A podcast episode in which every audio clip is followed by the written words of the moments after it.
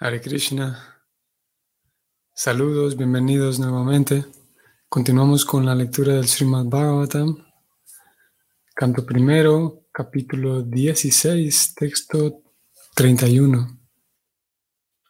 Om Namo Bhagavate Vasudevaya. Om Namo Bhagavate Vasudevaya.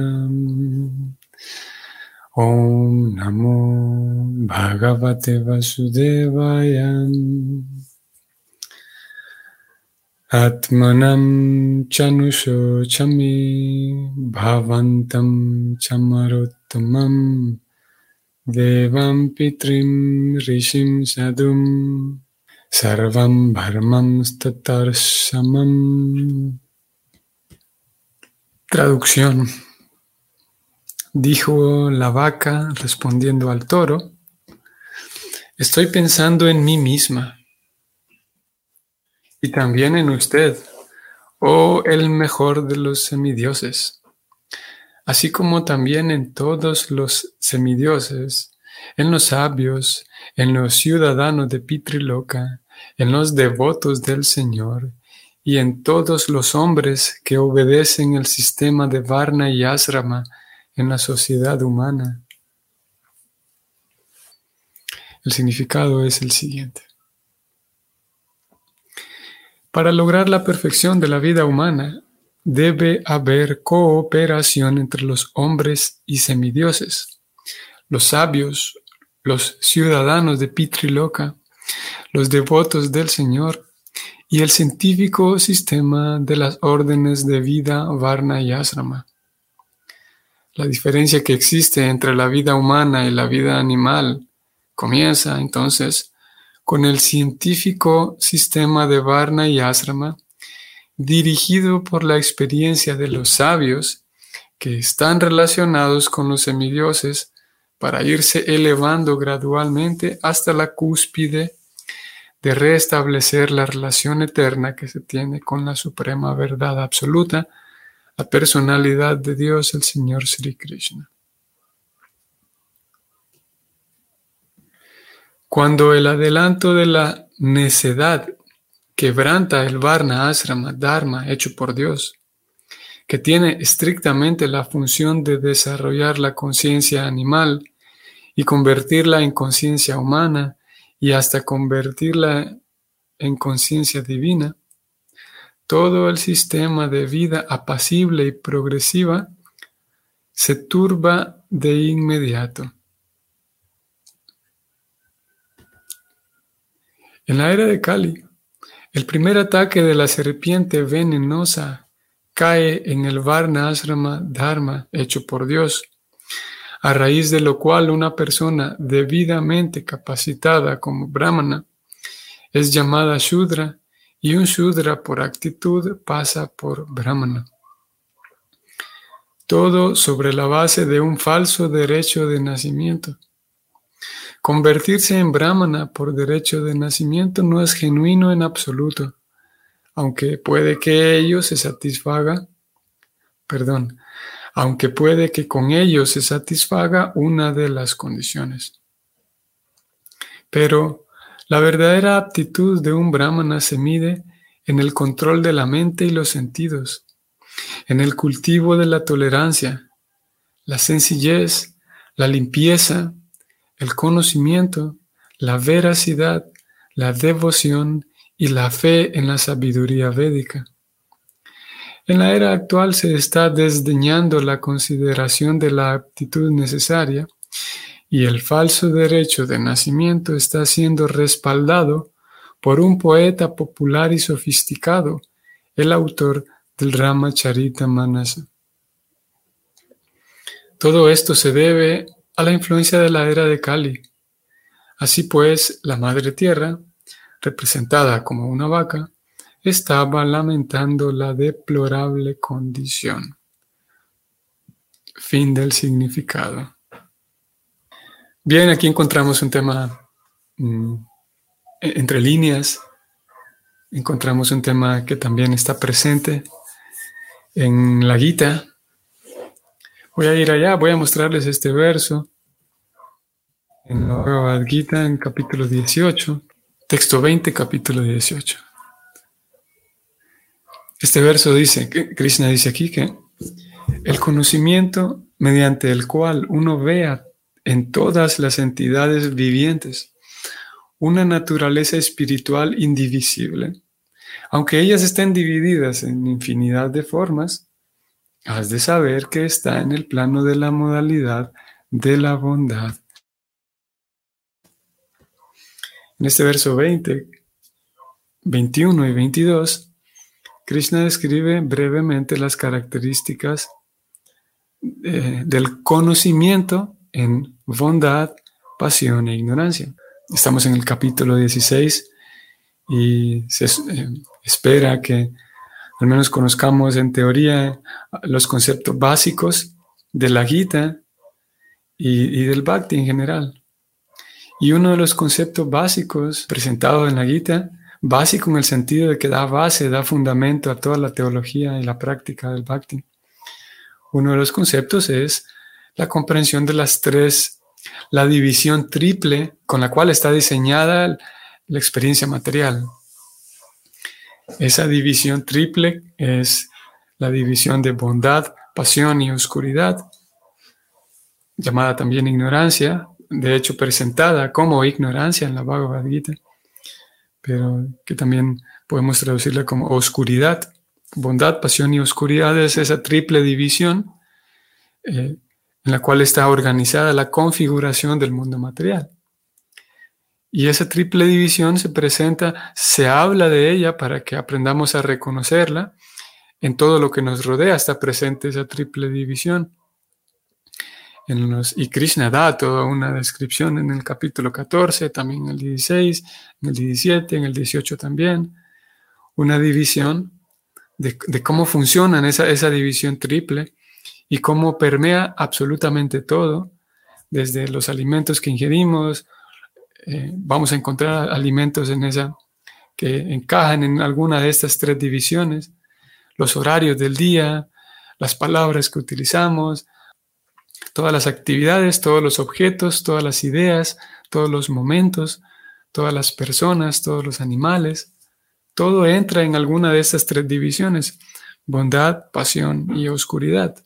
Y la razón por la cual se habla de ello es porque una vez que la persona entra en alguna de ellas tres, en bondad o en pasión o ignorancia, eh, ellas hacen una influencia en la persona. Es por esa razón que es vital conocer esta, este mecanismo, esta configuración material, siendo que la bondad va a facilitar en la persona una comprensión más elevada de la vida, va a, generar que la, que la persona ascienda la, la cualidad de la pasión, va a generar que la persona, podemos decir que se mantenga en donde se encuentra.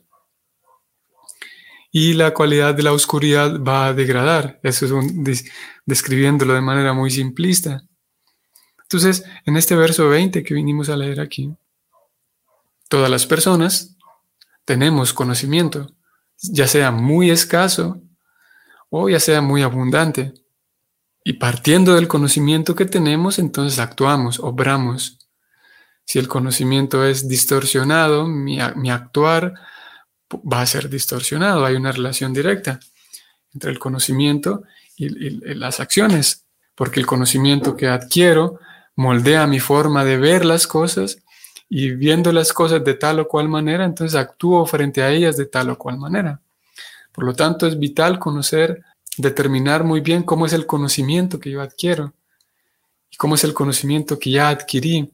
Por esa razón se habla con tanta frecuencia de la introspección y del autoconocimiento. Introspección y autoconocimiento sugieren que la persona tenga la habilidad y las herramientas y los recursos para entonces cuestionarse a sí misma y, preguntarse si el conocimiento que tiene eh, está alineado, por ejemplo, con la moralidad, con la ética, el conocimiento que tiene está alineado con Krishna, con Dios, si ese conocimiento que tiene es suficiente, por ejemplo, para llegar a una meta en particular. Y entonces Krishna, en el capítulo 18, da una descripción del conocimiento en la cualidad de la bondad, en la pasión y la ignorancia hay una cualidad muy interesante que es característica del conocimiento en la bondad.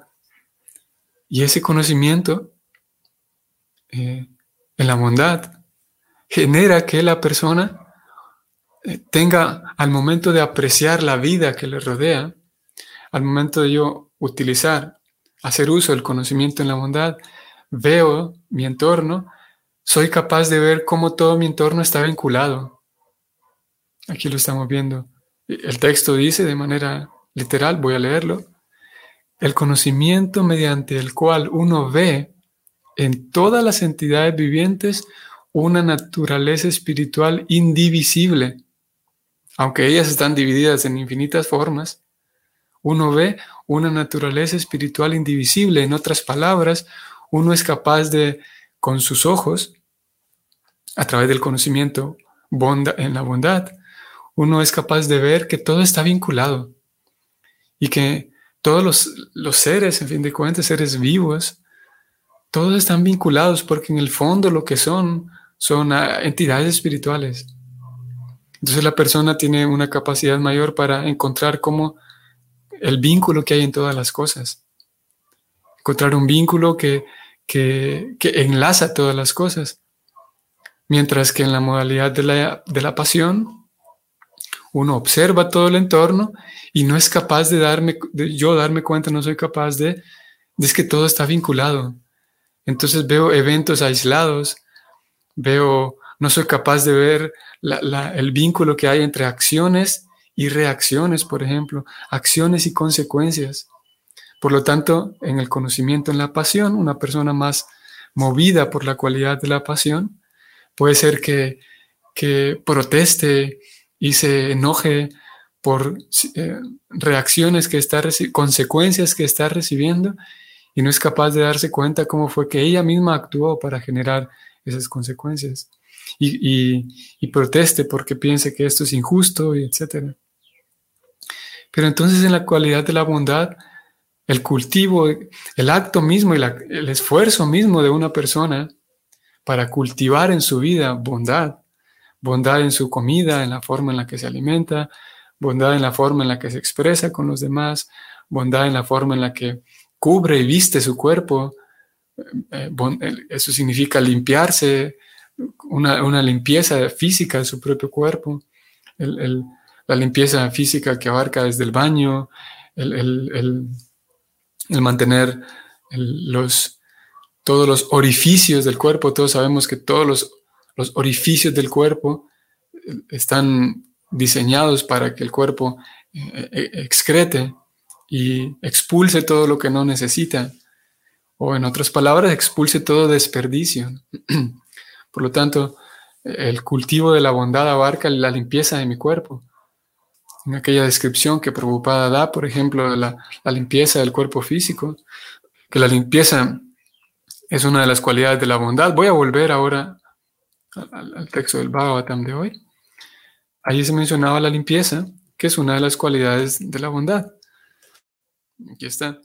Preocupado habla de la limpieza y lo mencionamos también ayer en las, o hace un par de días, en las cualidades que dan, dan fundamento a la religión. Entonces, preocupada cuando habla de la limpieza, él con frecuencia hace referencia, por ejemplo, a, un baño constante y él dice, el, un brahmana, él dice, eh, recibe un baño tres veces por día, dice al despertar, al mediodía y por la noche antes de dormir. De esa manera el cuerpo siempre está limpio. Entonces el, esfuerzo mismo de la persona por cultivar limpieza y otras cualidades que fueron mencionadas aquí en este verso que leímos, principalmente la limpieza que es, es clave en el cultivo de la bondad y es clave también en el cultivo de una vida espiritual y religiosa, esfuerzos en esa dirección de cultivar bondad Em, como resultado de ese esfuerzo, entonces la persona consigue como un regalo, consigue como una bendición y un regalo la capacidad de cambiar su visión. Ahora tendrá una visión en la bondad. Y esa visión en la bondad consiste, como ya leímos del 18-20, que soy capaz de ver, para decirlo en una frase, que todos somos hermanos. El esfuerzo de una persona por cultivar bondad le regalará aquella aquella teoría que, todo, que todos sabemos, que es, es un dicho popular de que todos somos iguales, que todos somos uno, que todos somos hermanos. Pero lo cierto es que, ¿cómo paso de eso de la teoría a la práctica? No puedo forzar, o sea, yo puedo martillar eso en mi cabeza, pero ¿cómo hago para generar el amor en mi corazón? Porque sabemos que el amor no se puede, no se puede eh, forzar. ¿Cómo hago? Si sé en teoría que todos somos iguales y todos somos hermanos, ¿cómo hago para pasar a la práctica? Aquí hay una respuesta del Bhakti que es de carácter completamente práctico y pragmático. ¿Cómo aterrizo esa filosofía a la vida diaria? Y aquí estamos encontrando un esquema, una ecuación que definitivamente lo hace. El Bhakti consigue desengranar toda esa teoría y ponerla a la práctica. Y esto, como lo estamos diciendo ahora, un cultivo de la bondad, limpiar mis palabras, limpiar la forma en la que yo trato con los demás, limpiar mis intenciones, limpiar la forma, qué es lo que yo pienso de los demás. Y aquí estamos hablando únicamente de la limpieza. Podríamos hacer ese ejercicio también con todas estas cualidades que aquí Preocupada mencionó. Las estoy subrayando y las voy a leer nuevamente. El control de la mente y los sentidos. ¿Qué es lo que pienso? ¿Qué hago? ¿Qué miro? Aquí se habla del control de los sentidos también. ¿Cómo es? Ya que a todos es una necesidad universal, la necesidad de esparcimiento, de recreación. Esto es muy importante y, más en el contexto que vivimos ahora. ¿De qué manera yo escojo, o, mejor dicho, eh, qué, qué medio yo escojo para mi esparcimiento? Porque así como hay comida chatarra, por ejemplo, hay libros chatarra, basura, hay eh, series de televisión chatarra y basura, hay entretenimiento en las redes sociales chatarra y basura. Y mi sentido, esto es clave. ¿De qué manera yo eh, escojo esparcirme y recrearme. Y hoy por hoy hay un bombardeo tan grande de, basura realmente en las redes sociales, a través de, lectura, a través de fotografía y videos. Eh, sigo leyendo las cualidades, entonces, el control de la mente y los sentidos, eh, el cultivo de la tolerancia, esto es muy importante también, que, bueno, no voy a detenerme a hablar de todas ellas, aunque me da veo que es necesario. La tolerancia, el cultivo de la sencillez, la limpieza que ya hemos estado hablando, el conocimiento, la veracidad, la devoción y la fe en la sabiduría védica.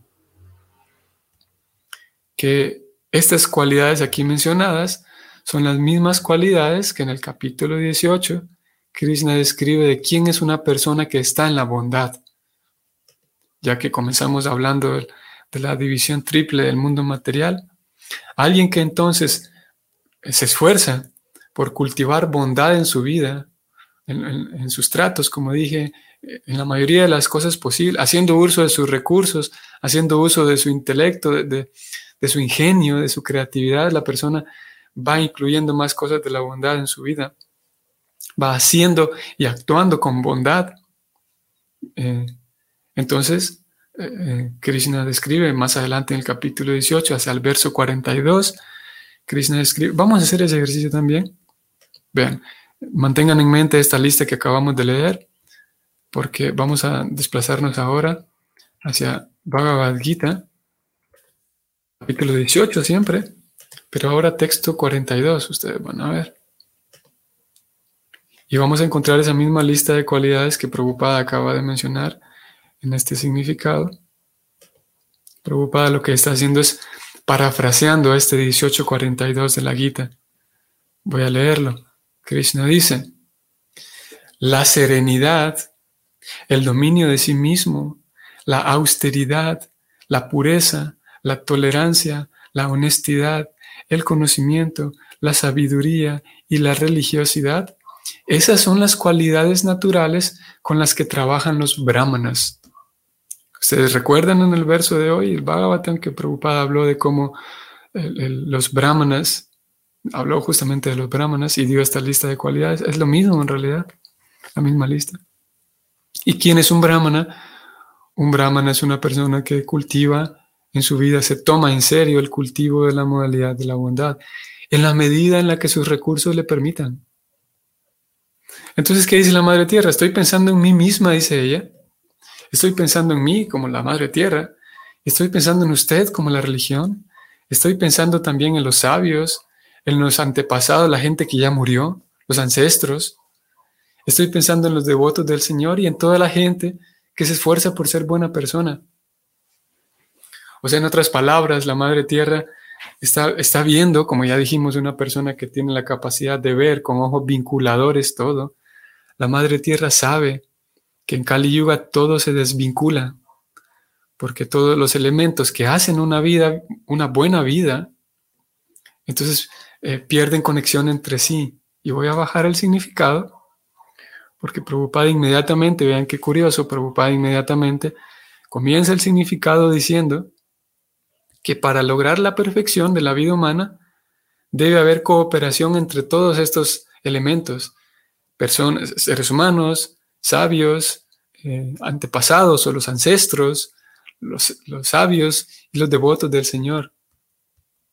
Y es lo que consigue, como dije hace rato, si cultivamos entonces la bondad, aprenderemos a ver cómo todos esos elementos están vinculados, como yo tengo un vínculo fuerte con los ancestros, por ejemplo, con los pasados, con los, seres humanos que se han esforzado antes que yo y que han cultivado buen conocimiento, buenas, grandes descubrimientos, yo tengo un vínculo con ellos de aprovechar ese conocimiento y hacer respeto a la memoria de ellos haciendo uso de ese conocimiento. Tengo un vínculo también con los sabios de hoy por hoy, contemporáneos.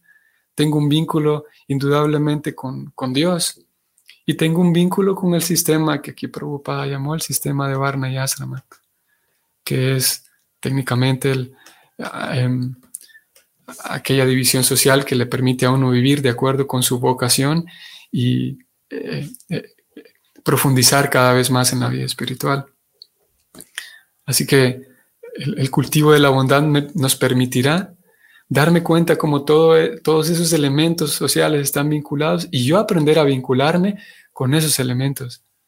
Como dije, los, cuando hablamos de sabios, no solamente nos referimos a los sabios, aquellos estereotipos, aquel sabio de caricatura que viste con, un, con, con una sotana y tiene el pelo largo y etcétera, sino más bien se refiere también a todas las personas intelectuales, hoy por hoy hay personas que han dedicado tanto intelecto a producir libros que son y producir conocimiento, adelanto científico que es vital para nuestra supervivencia.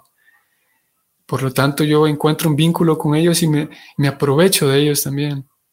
Para entonces, aquí preocupada está hablando de lograr la perfección en la vida social humana, pero aquellos que estamos buscando y estamos seguros de que se puede llevar una vida perfecta, no sé ustedes, pero algunos de nosotros sí. Estamos seguros que se puede llevar una vida perfecta, una vida pura, si ustedes pertenecen también a ese grupo.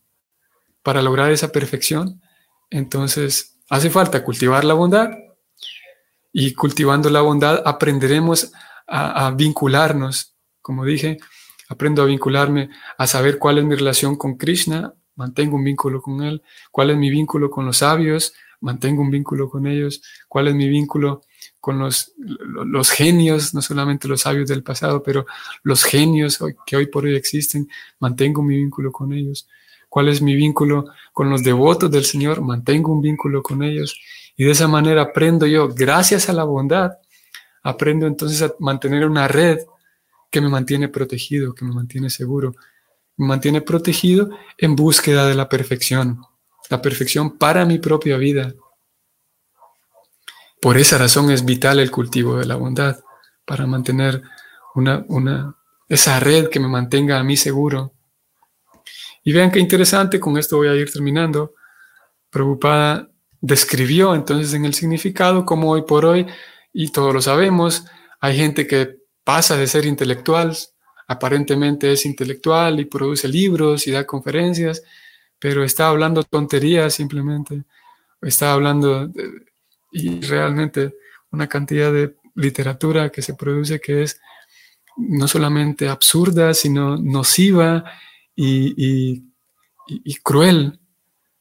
Para dar solamente un ejemplo así muy breve, había un escritor para aquí del año 1960 eh, tal vez, no recuerdo ahora el dato.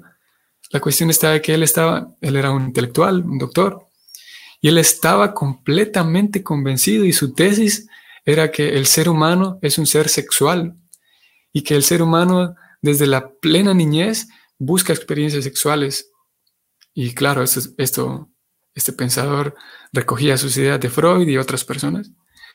Y la cosa fue que él no solamente llevó se puso a escribir acerca de esto, sino como era un doctor, llevó a cabo experimentos en donde eh, hacía que eh, em, adultos tuvieran intercambios sexuales con niños para probar su tesis de que los niños también, y él, él escribía, él decía que en ese experimento eh, indujimos a, a, ciertos niños a que experimentaran, a que tuvieran experiencias orgásmicas, a que tuvieran orgasmos.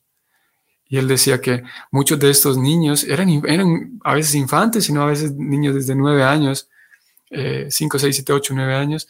Y él describía cómo algunos de ellos se resistían, él dice, en este experimento, pero en el fondo lo querían, una cosa así muy eh, retorcida en realidad. Y mucha gente hoy por hoy lo respeta como si es un gran intelectual. Y, lo que está haciendo es una, una tontería completa, un acto completo de violencia y una aberración. Así que preocupada habló en el significado de ello, como algunas personas hoy por hoy posan de brahmanas, posan de intelectuales, pero en fin de cuentas están muy perdidos. Y es, menciono todo esto porque curiosamente, como lo dijimos hace algunos días, preocupada eh, sabe muy bien que esto, él no, da una descripción de la sociedad para después señalar al capitalismo, señalar al comunismo o señalar a las grandes élites, como algunos les gusta llamar a, algunos, se, tienen ese odio así con los, entre comillas, los grandes poderosos del mundo. Preocupada dice enseguida y termina con su comentario diciendo, todo esto es debido a la influencia de la era de Cali. No hay culpables en realidad. De nada sirve ponerse a buscar culpables. Y vamos a encontrar ese, ese hecho también aquí en este capítulo y en el siguiente. Como el toro le dice a, la vaca que, ¿de qué sirve estar buscando culpables? En realidad esto se debe a la era de Cali. Y nuestra visión puede ser más serena, nuestra visión puede ser, ok, recibo las herramientas de las escrituras, hago un esfuerzo por cultivar la bondad, saco provecho, el mejor provecho de todas las herramientas y recursos que he recibido de esta tradición y trato de cultivar una vida perfecta, como aquí inició el eh, preocupado, inició el significado.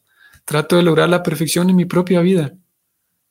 Y aquella persona que está esforzándose en esa dirección, Krishna le ayuda, eso lo dice él en la Bhagavad Gita sin dejar que mi corazón crezca odio hacia nadie, por muy fácil que sea esa tendencia a crear, a sentir odio hacia Coca-Cola y Monsanto y Bill Gates y la CIA y Soros y UNICEF y la ONU. Si queremos, si vamos en esa dirección de buscar la perfección en la vida, esos sentimientos de odio y de, de rencor no nos funcionarán. Eso es un conocimiento en la pasión, conocimiento en la bondad, como dijimos, nos lleva a darnos cuenta que todos estos personajes y factores sociales están vinculados con el plan de Dios. No es que a Dios se le escapó de las manos Soros, ni la CIA, ni, ni UNICEF. Todos ellos forman parte del plan del Señor. Y en la medida de lo posible, tratemos de mantenernos en ese cultivo de la bondad, tratemos de mantenernos en esa ofrenda, ofrendar nuestra propia vida a Krishna para entonces ir caminando en ese logro que es la perfección de la vida, que es amar a Dios sobre todas las cosas, el amor puro por Krishna. Muy bien, aquí nos detenemos, estimados amigos y Vaishnavas. Espero que sea un día provechoso y agradable para ustedes hoy domingo y nos vemos mañana. Hare Krishna.